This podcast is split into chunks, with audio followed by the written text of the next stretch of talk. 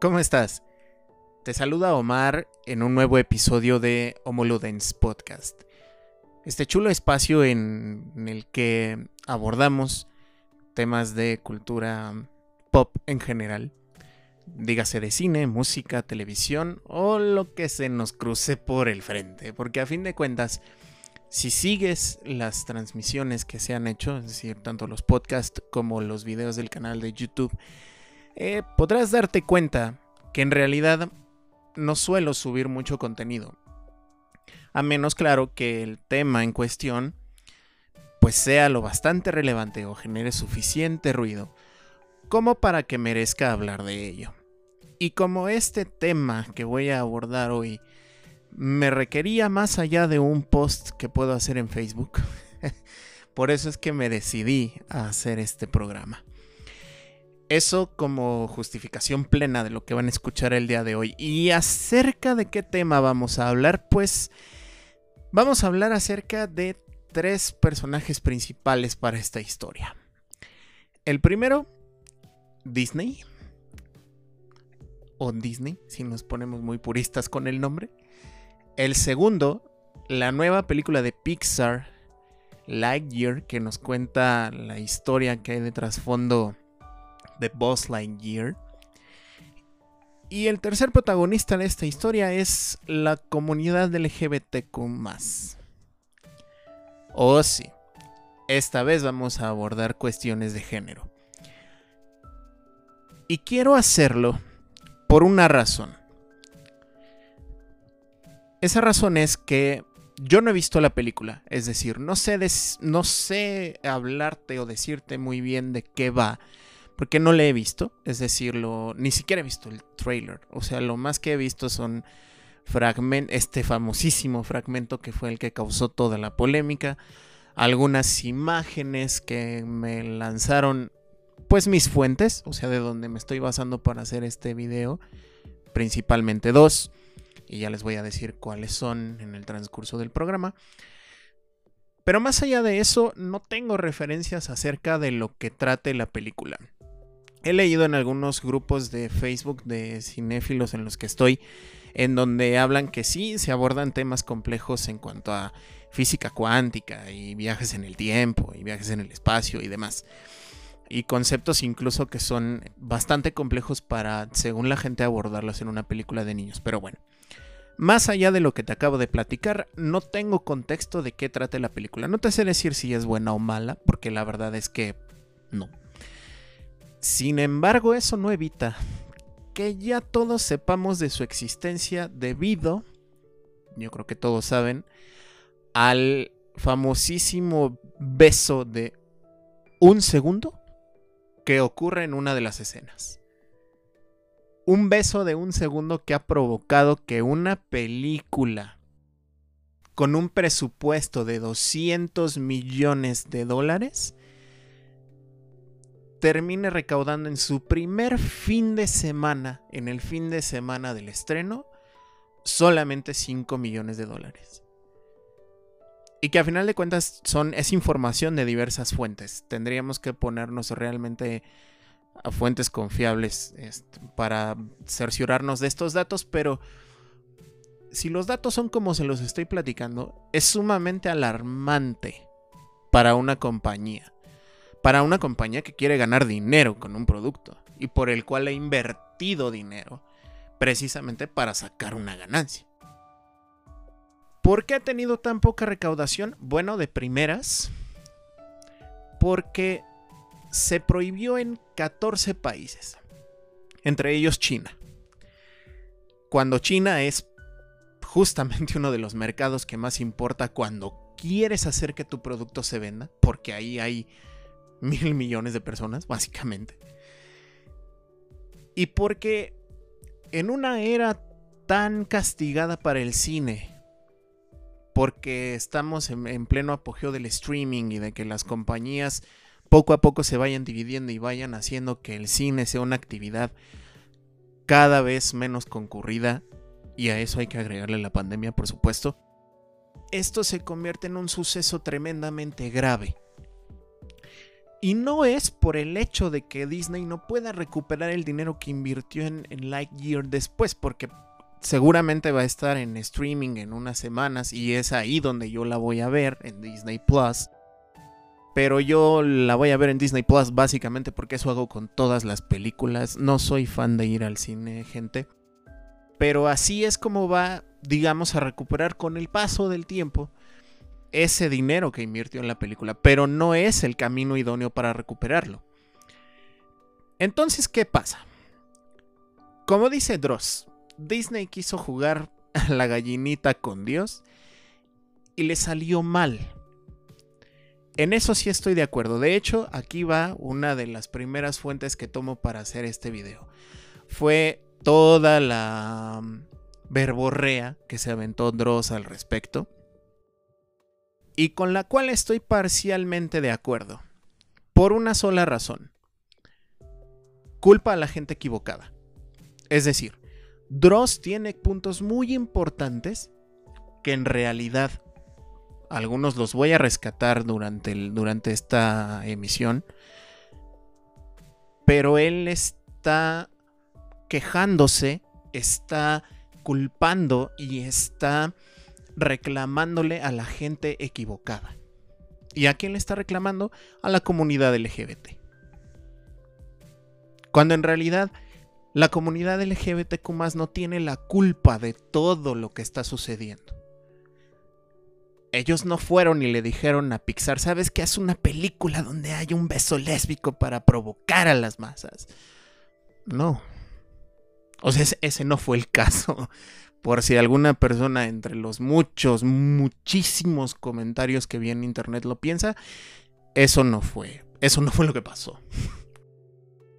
Pero ¿qué sucede? Para empezar hay que retomar de dónde viene Lightyear antes de su estreno. Lightyear viene de ser un proyecto que se gestó hace por lo menos dos años, dos años y pico, que fue cuando se nos empezaron como a lanzar vistazos de lo que iba a ser. ¿Y por qué digo esto? Porque desde entonces Lightyear ya causaba polémica. Si no se acuerdan o no saben de qué les estoy hablando, les tengo que recordar que una de las primeras veces que se habló de Lightyear para mal, entre comillas, fue cuando se dijo que Buzz, que el protagonista de la cinta, tenía toda la percha típica de un policía blanco racista y que por lo tanto era un insulto para la gente. Pero la cosa es que esa polémica no duró mucho porque luego salió la gente diciendo es que el simple hecho de que digas que es racista ya es racista, hermano. Y entonces como que ahí se paró un poco el carro y dijeron, bueno, creo que este no es el camino y demás. Y entonces, y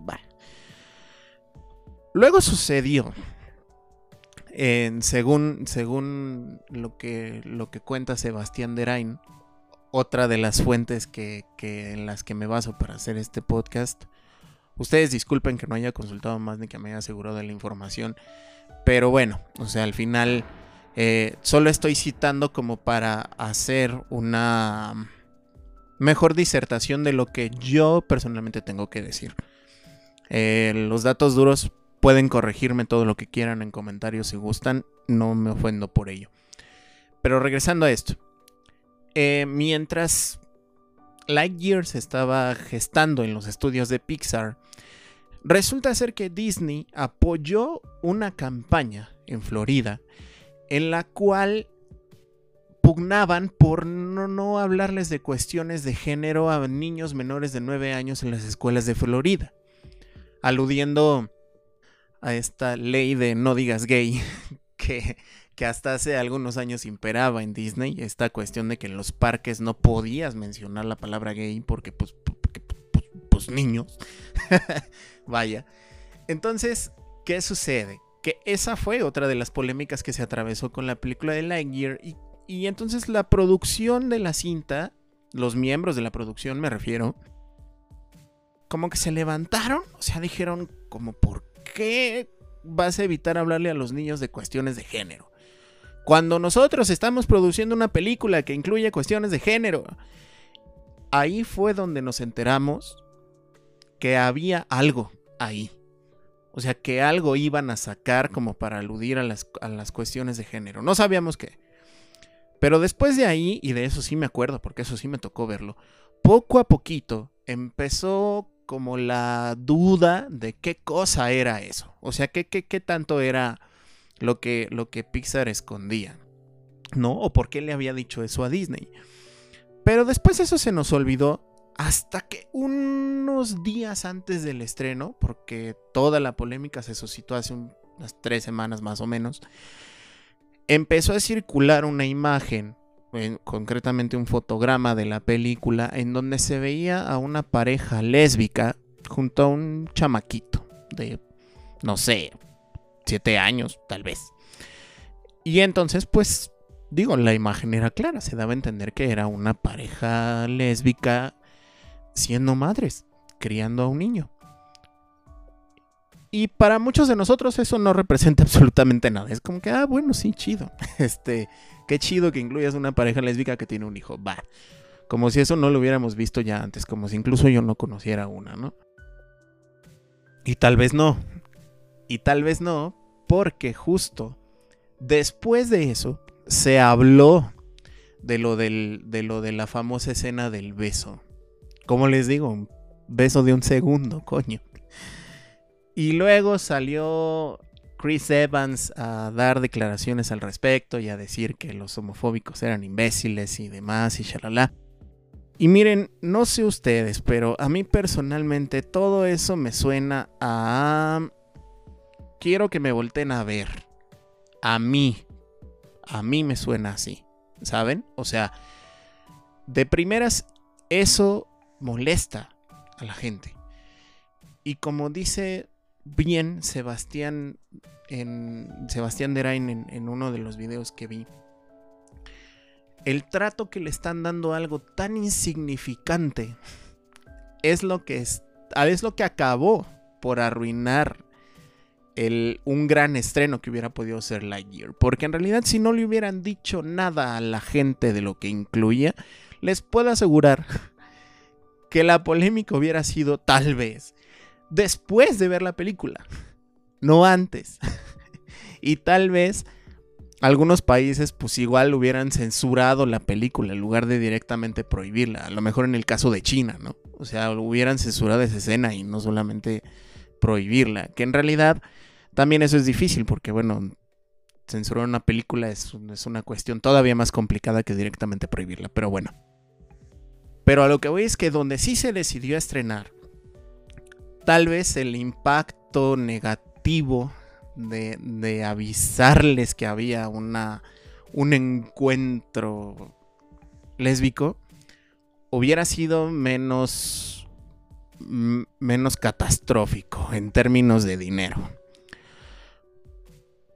Sin embargo, aquí hay algo importante y que es inherente tal vez al, un lavado de cara que se quiere hacer Disney como productora.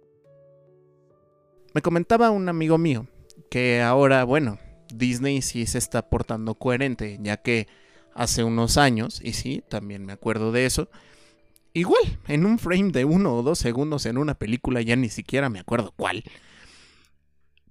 pasaban el beso de una pareja gay, en este caso una pareja de hombres homosexuales entre un montón de besos de parejas heterosexuales, si bien me acuerdo. Lo cual, de hecho, sí generó algunos problemas, pero no tan grandes como ahora, ni se hizo tanto eco como ahora. Y en ese entonces Disney, por dinero, tuvo que pedir, bueno, pidió disculpas al respecto. No tenía por qué, pero tú, pero pidió perdón, básicamente, por incluir un beso homosexual. Dios mío, suena tan ridículo porque pues se le iba la lana. Entonces, parece ser que ahora como que se quiere colgar el estandarte de sí, miren, yo los quiero representar a ustedes, comunidad LGBT más. Porque ahora ya incluso se habla de que van a producir o están produciendo una película, no sé si el mismo estudio Pixar u otra, otra división de Disney, donde va a haber un protagonista abiertamente gay. Y ojo, no estoy diciendo que esto sea malo. Y ese es el punto clave por el cual yo quiero hacer este programa.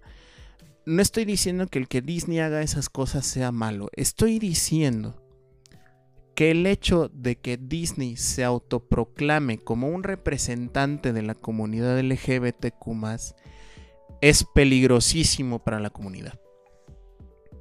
Y lo remarco así, es peligrosísimo. Y lo es por una razón. No puedes pretender que una compañía que lo único que busca es vender proteja tu causa. O te represente en tu causa. Trataré de ponerla un poco más explícita. Pero para eso hay que dar un poco de contexto histórico. Disney, mal que bien, pertenece a Hollywood y Hollywood es una industria que en sus inicios se caracterizaba por no tener tantas reglas. No era tan mojigato. ¿Saben? O sea, sí había como esta libertad para los directores de hacer cosas como desnudos parciales, cosas como de repente asesinato, yo qué sé, o sea, cosas que en realidad después ya no se veían tanto.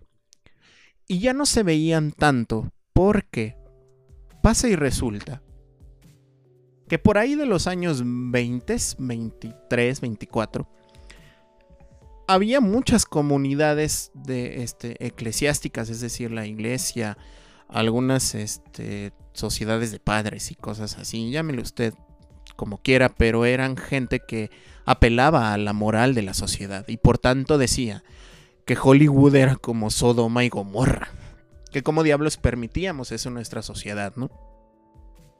Y entonces, ¿qué pasa? Hollywood pensó, dijo, no, pues es que con esto vamos a perder este taquilla, vamos a perder, o sea, entonces necesitamos como lavarnos la cara, ¿no? Fíjense que ya mencioné esa, esa frase dos veces, lavarnos la cara.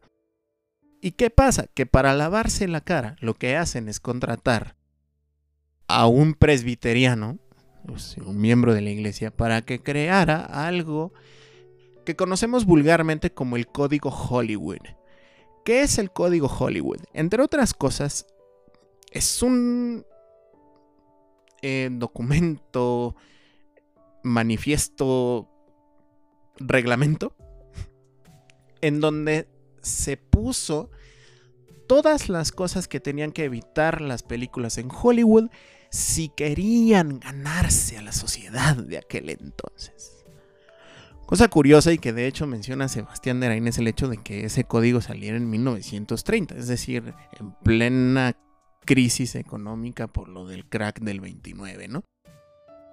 Y esto es importante porque a fin de cuentas, cuando uno está en un pleno apogeo de una crisis en donde no tienes un peso en la bolsa, la neta, o eso es una creencia que tenemos algunos, no quieres ver historias bonitas, o sea, quieres ir al cine, a la tele, a donde, o bueno, en ese entonces no había televisión, pero quieres ir al cine justamente a ver a gente partiéndose la madre. Y sin embargo, no. O sea, les ponían temas, o sea, era la gente que siempre estaba feliz y que iba a la iglesia y que eran este, no sé, o sea, la gente más correcta que te podías imaginar. ¿Cuál fue el efecto? Una taquilla tremendamente baja. Pero no solo eso. Como eso solo ocurría en Estados Unidos y tal vez un poquito en México por la cuestión del, cine de oro y de que estábamos en un clima de posguerra por la Primera Guerra Mundial y tampoco sabíamos que nos acercábamos peligrosamente a la Segunda Guerra Mundial. Entonces pasó que, bueno, Japón en años venideros eh, porque insisto, México se atravesó ahí como en esa época y era la única opción de cine que había y en líneas generales era lo mismo que el código Hollywood, pero bueno, esa es otra historia. Pero en años venideros y pasada la guerra, Japón no tenía esas prohibiciones y por tanto Japón creó muy buenas historias que tomaban en cuenta, entre otras cosas, el homoerotismo, algo terminantemente prohibido dentro del, código Hollywood. Entonces, ¿qué pasa?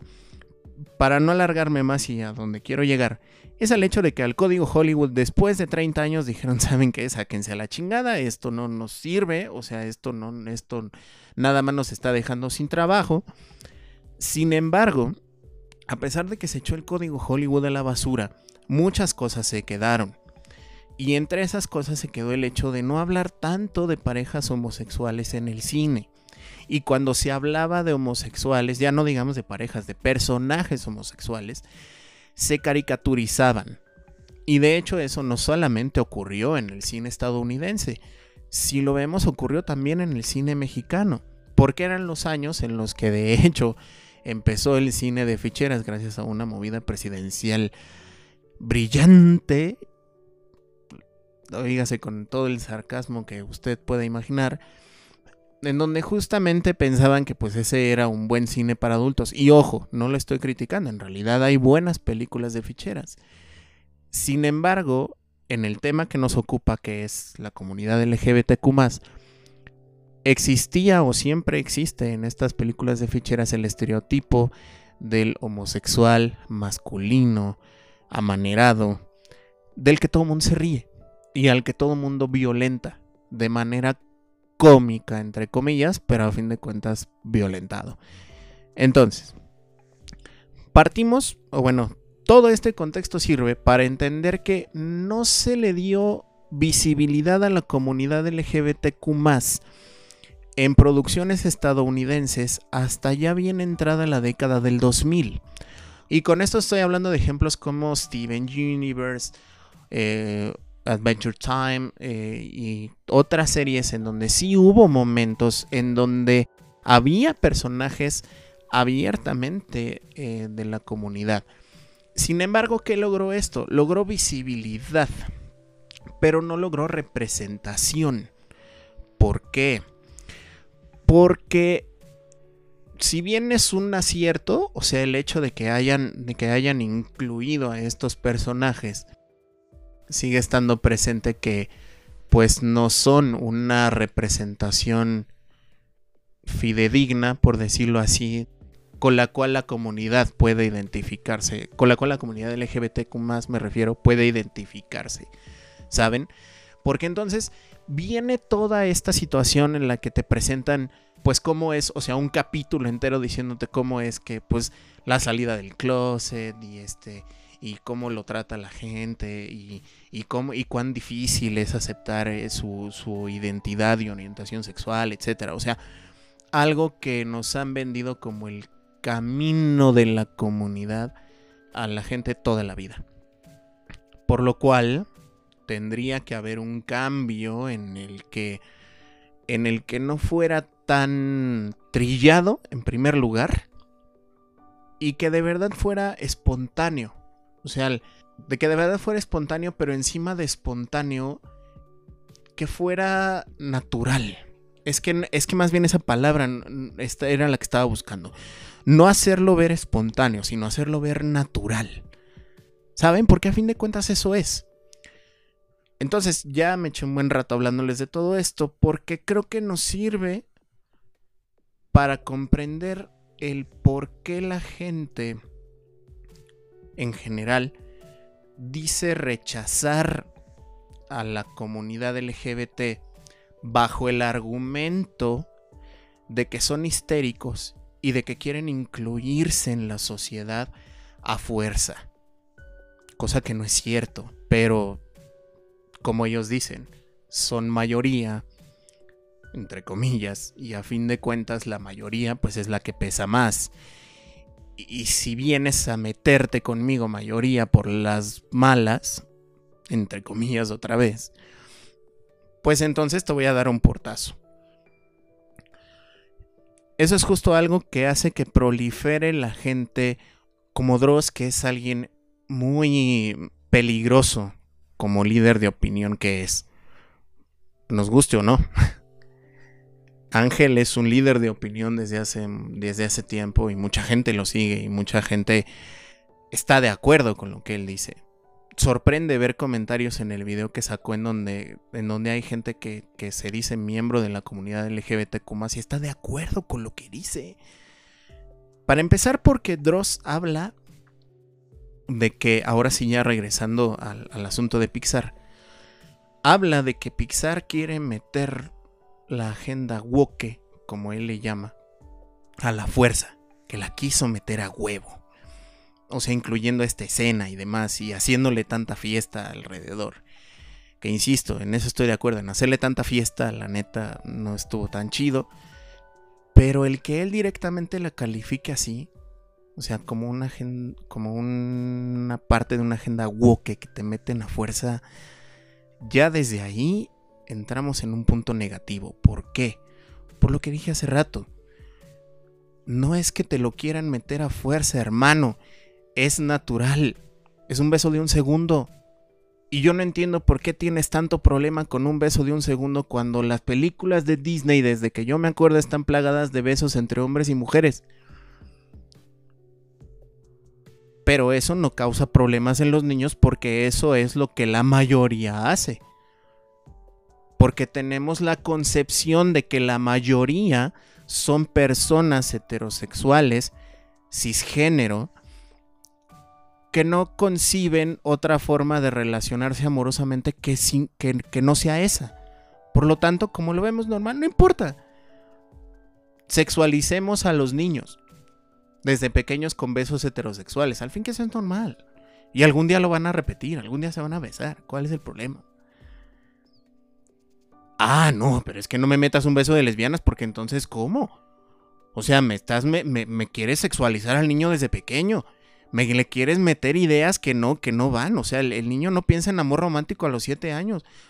Conchen, si el niño no piensa en. El niño o la niña no piensa en amor romántico a los 7 años, como por qué les ponemos una película para niños en donde hay un príncipe besando a una princesa. ¿No? Es un poco incoherente esto. Pero como somos mayoría, entonces podemos decidir lo que está bien y lo que no. Fíjense, partiendo del argumento que efectivamente los niños a la edad en que ven las películas de Disney no están interesados en el amor romántico, en relacionarse de manera romántica con otra persona, pues un beso de cualquier índole, ya sea homosexual, heterosexual, de cualquier tipo, un beso no debería de representar ninguna alteración a su psique.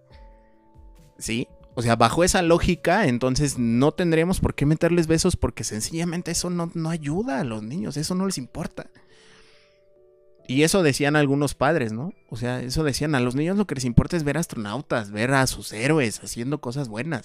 No les interesa ver un beso. Pues sí, entonces, ¿por qué las películas de princesas están plagadas de besos con príncipes?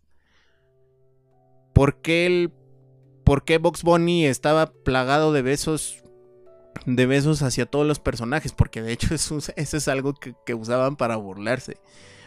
Pero ¿saben qué? Es que obedece a esto, a lo que ya platiqué hace un momento. Que como era caricaturizado y era algo de lo que nos podíamos reír, entonces no importaba. O sea, si nos reímos, hay menos riesgo de que la gente se vuelva gay. O sea, ¿se dan cuenta de lo estúpido que suena todo lo que estoy diciendo? Y ahora, ya, después de, después de decir todo esto, quiero decir por qué pongo mayoría entre comillas. Porque al tú condenar esto, al tú decir que un beso lésbico de un segundo está mal, incluyes a la fuerza a quien no se ha incluido en una mayoría en la que a lo mejor no quiere estar. En una mayoría en la que a lo mejor no se siente identificado. ¿Sabes? Porque, ¿qué pasa? Ahora quiero retomar una, un par de posts que vi en uno de estos grupos de Facebook a los que sigo. Una mamá que llevó a sus dos niños y nos dijo, acabamos de ver la película y mis hijos ni siquiera pusieron atención a la película, ni siquiera pusieron atención, o bueno, no pusieron atención al beso, pues. O sea, para ellos fue algo que pasó sin pena ni gloria. Mientras que otro papá publicó una foto con su hijo diciendo que apenas iban a ver la película y que estaba cruzando los dedos para que su hijo no se volviera lesbiano. Puta, qué estúpido suena eso. ¿No? O sea, no suena completamente pendejo.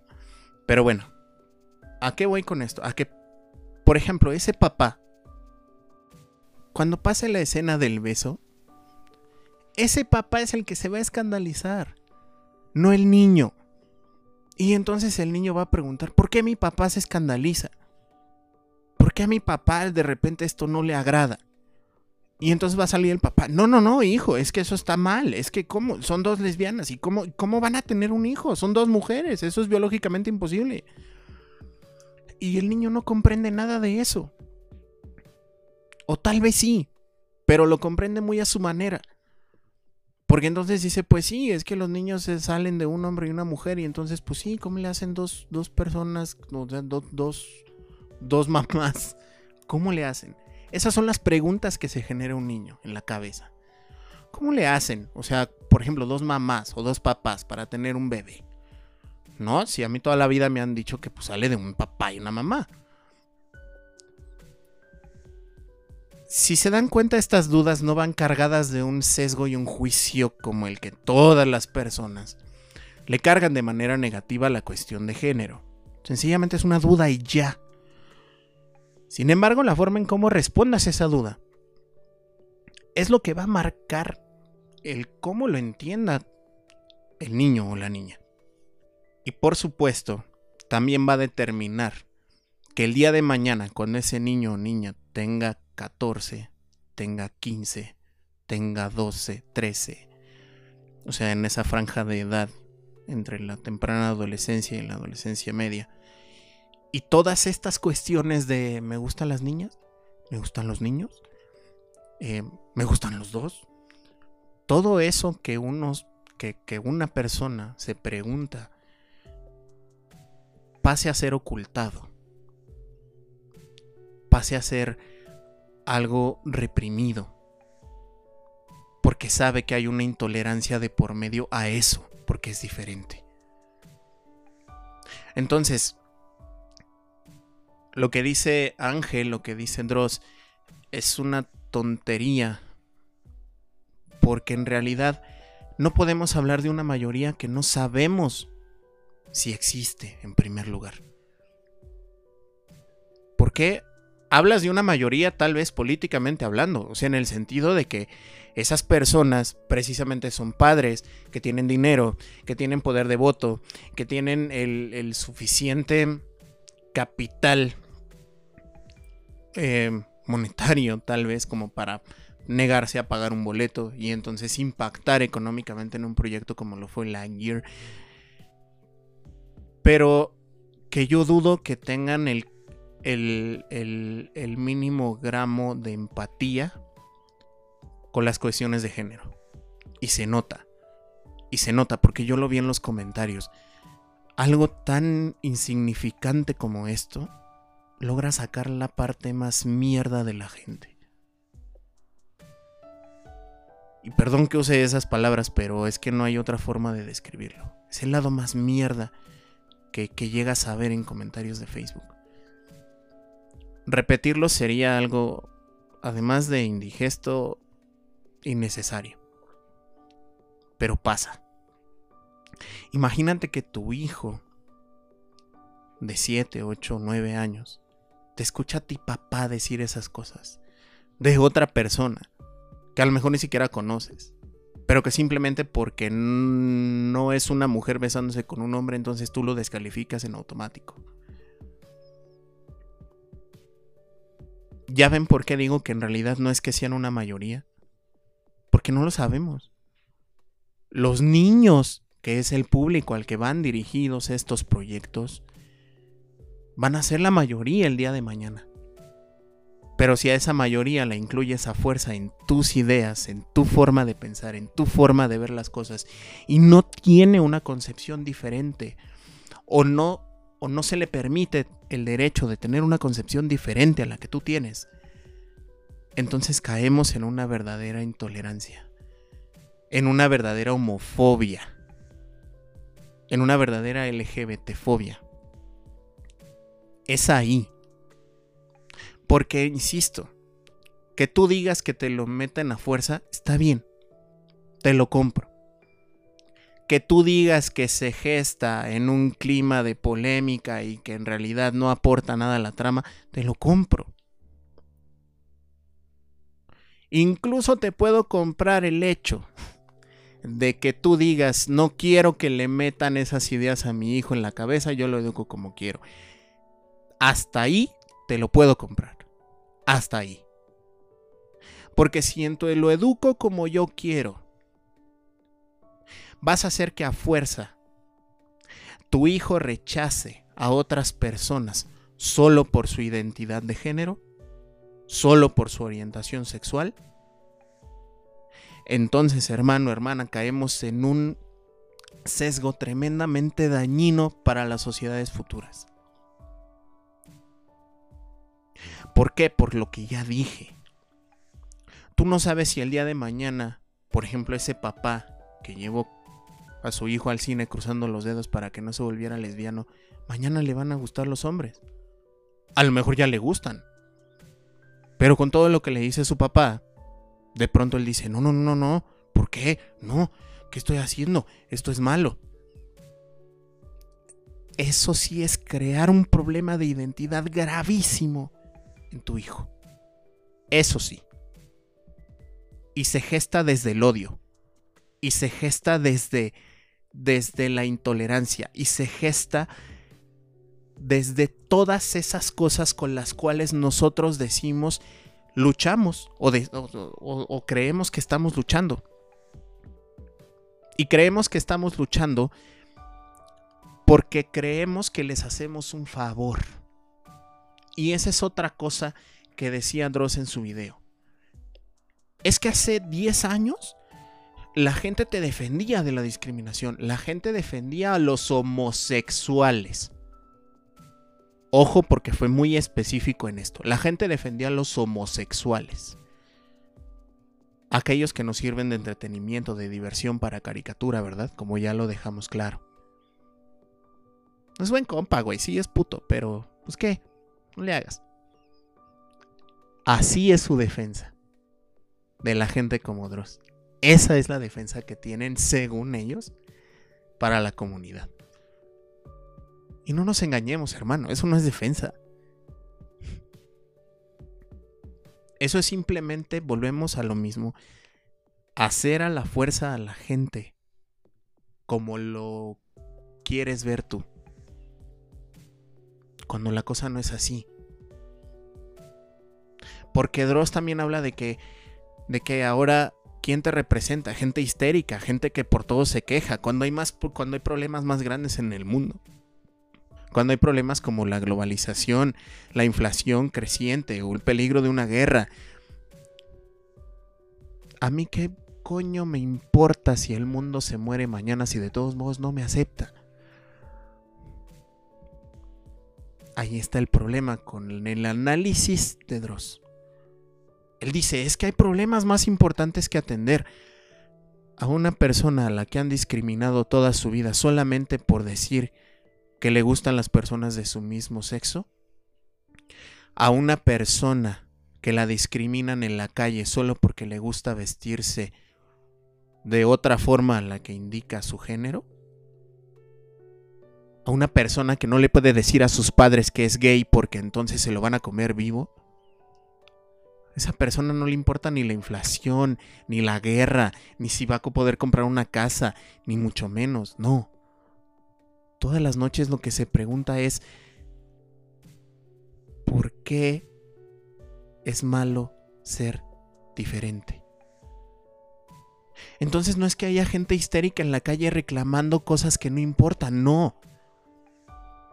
Esa gente reclama todos los días un dolor que siente por no poder ser libre de amar a quien quiera, por no poder ser libre de vestirse, de hacer las cosas que quiera, porque tiene una sociedad encima que le dice que no debe.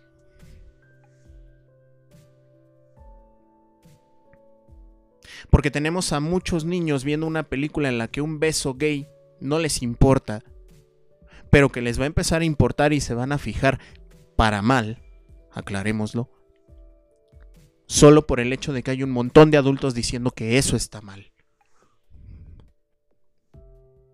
¿Ven dónde está el peligro de todo esto? Y retomando lo que dije al principio, el peligro de que Disney sea quien quiera representarte y de que defiendas que Disney haya hecho esto es el peligro más grande porque de hecho Disney viene de Hollywood. Disney viene de un señor que era antisemita. Disney viene de una de una cultura que solamente ha seguido los patrones que la sociedad le marca. Disney hizo propaganda de la guerra. ¿Qué más pruebas quieres? Y me podrán decir, ay, es que son tiempos nuevos y Disney puede cambiar. Sí, por supuesto que sí. Pero ¿sabes para qué va a cambiar? Para subirse al tren del mame. El que le genere dinero. Si hoy apoyar a la comunidad LGBT me genera dinero, aunque ustedes, aunque, aunque veamos que Lightyear fue un fracaso, eso no lo hacen porque sí. Lo hacen porque saben que el progresismo está dando pasos cada vez mayores. Y que algún día, si no son los primeros en anotarse ese cambio, se los van a comer. Así es como me suena a mí. Y por eso me suena peligroso el que, el crean que Disney lo está haciendo con afán de, apegarse a la comunidad LGBT. Lo siento, pero es la forma en que pienso. Sencillamente porque Disney es un monstruo que lo único que quiere es ganar dinero. A Disney, como a cualquier político que se diga a favor de la comunidad, y en eso estoy de acuerdo con Dross, no le interesas tú. Le interesa lo que puede conseguir con eso. Entonces, vaya, ¿cómo podríamos, y creo que esa es una buena forma de cerrar es todo esto que acabo de decir, ¿cómo podríamos mejorar todo este clima que de hecho Disney se, se empeñó y logró acabar en tres patadas? Sencillo.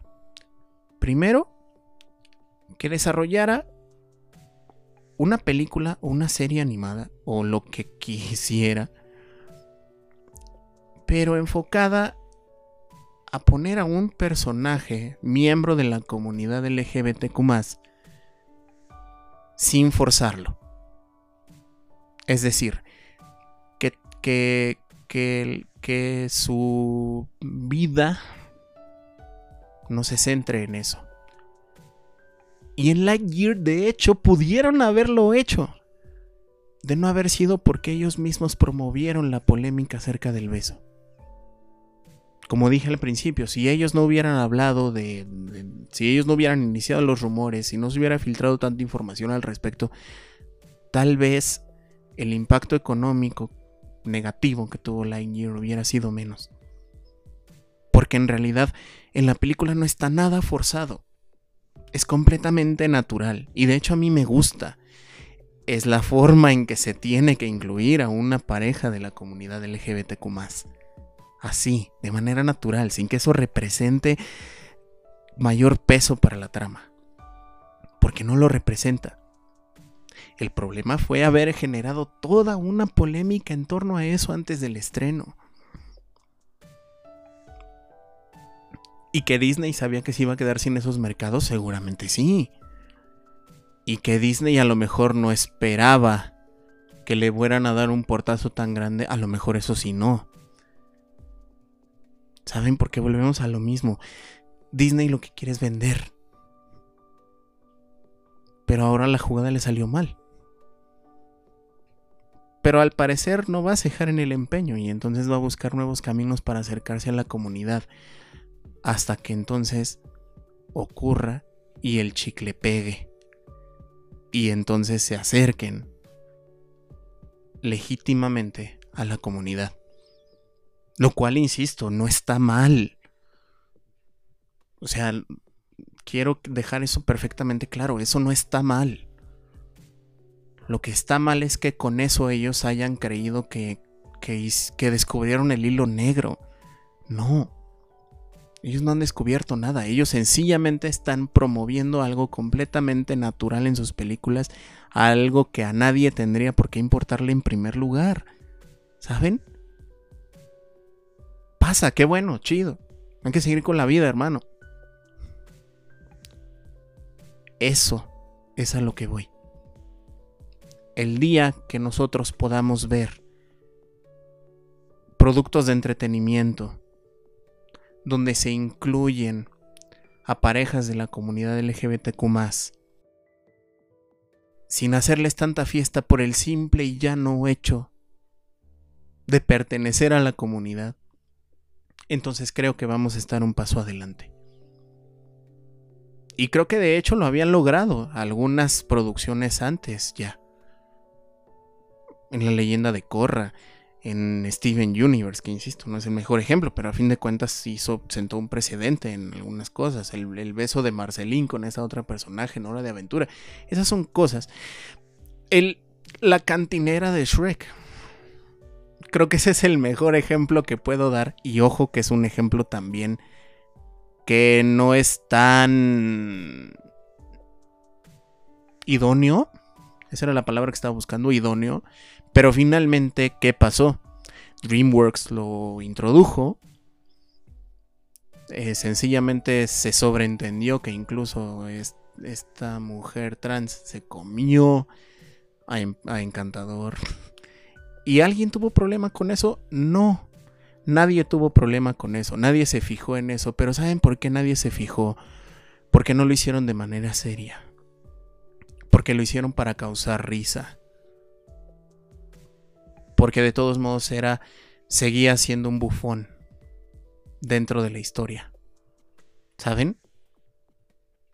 Como una marimacho que, que se defiende y es lo que no, que es lo que le ha dado risa a esta sociedad toda su vida. Eso es a lo que llama Dross no ser forzado, porque de hecho lo mencionó en su video. Eso es a lo que llama Dross no ser forzado, claro. Para ti no ser forzado es que si viene y me divierte y hace que yo me ría, ay sí, hermano, ven, te acepto ya me hiciste reír, ya, ya, ya, te, ya te congratulaste conmigo. O sea, si ese no es el proceso, entonces tú no me incluyes en tu mayoría, entre comillas. Si yo no vengo a divertirte, si yo no vengo para para ser objeto de burla tuya, si yo no vengo para cumplir con tus estándares de lo que según tú tiene que ser una relación entre dos personas, y si no es así, entonces tiene que ser cómica, entonces sí me aceptas. Si no, no. ¿Se fijan dónde está la enorme contradicción?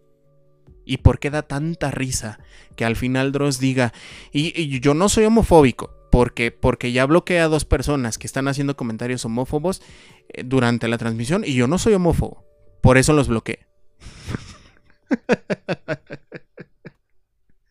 ¿Really? ¿Esa es tu forma de decir que no eres homofóbico? No, yo no voy a dejar que te insulten, hermano. Yo, yo mayoría, yo te voy a proteger de eso. Hermano, yo no quiero que me protejas, yo quiero que me dejes en paz.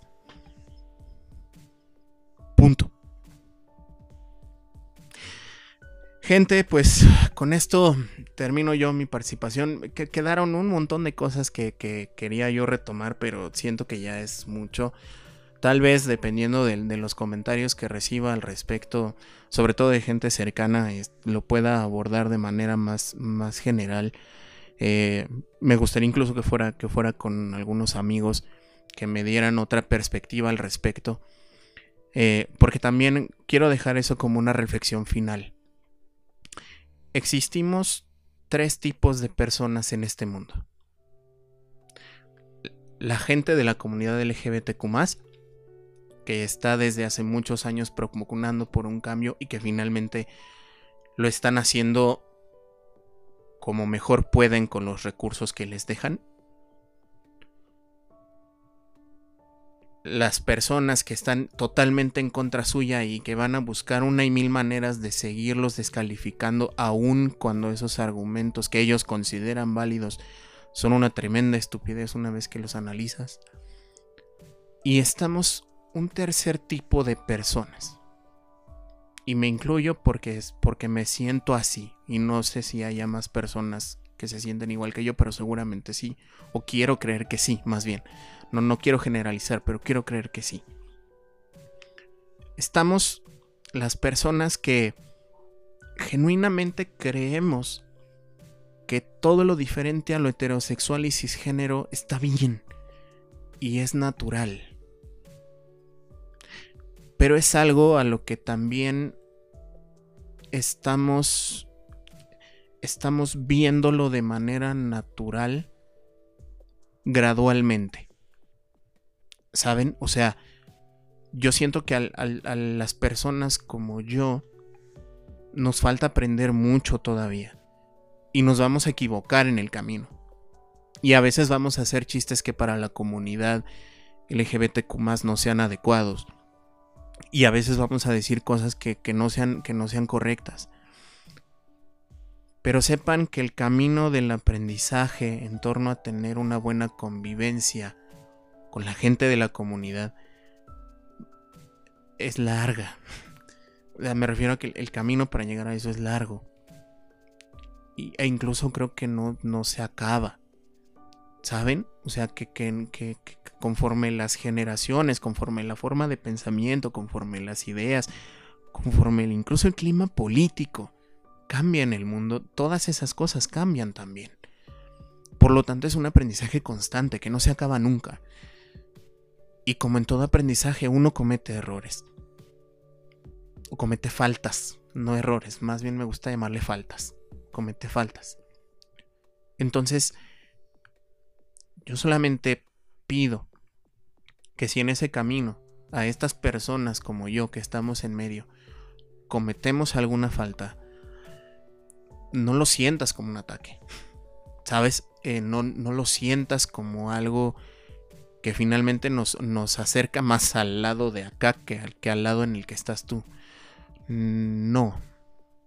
No sé si me estoy dando a entender bien con esto, pero, pero a lo que quiero llegar es a que de ustedes como comunidad LGBTQ y de nosotros que estamos en pleno de ese camino, hagamos que en un futuro no muy lejano, espero, esos que se consideran mayoría, que insultan, que denigran, que destrozan lo que es diferente a ellos, sean una minoría. Creo que ese es el principal objetivo. Que toda esa violencia se acabe. Como dije, ni siquiera es tanto como que me aceptes, hermano, solo déjame en paz. Solo deja de violentarme. Gente, muchas gracias por escuchar hasta aquí, si es que se quedaron. Eh, agradezco pues el que, que igual eh, me dejen sus comentarios al respecto. Sé que este es un tema muy peleagudo y justo por eso me gustaría leerlos para, eh, para poder nutrirme de, opiniones diversas al respecto. Y también pues igual, tal vez no, no llega a mucha gente porque como digo, hago estos podcasts nada más como mero, como mero desahogo si ustedes quieren. Pero si creen que es útil para, para alguien o para cambiar la perspectiva de las cosas en alguna persona, compártelo. De este, te lo voy a agradecer muchísimo. Yo me despido, te mando un abrazo y nos escuchamos pronto.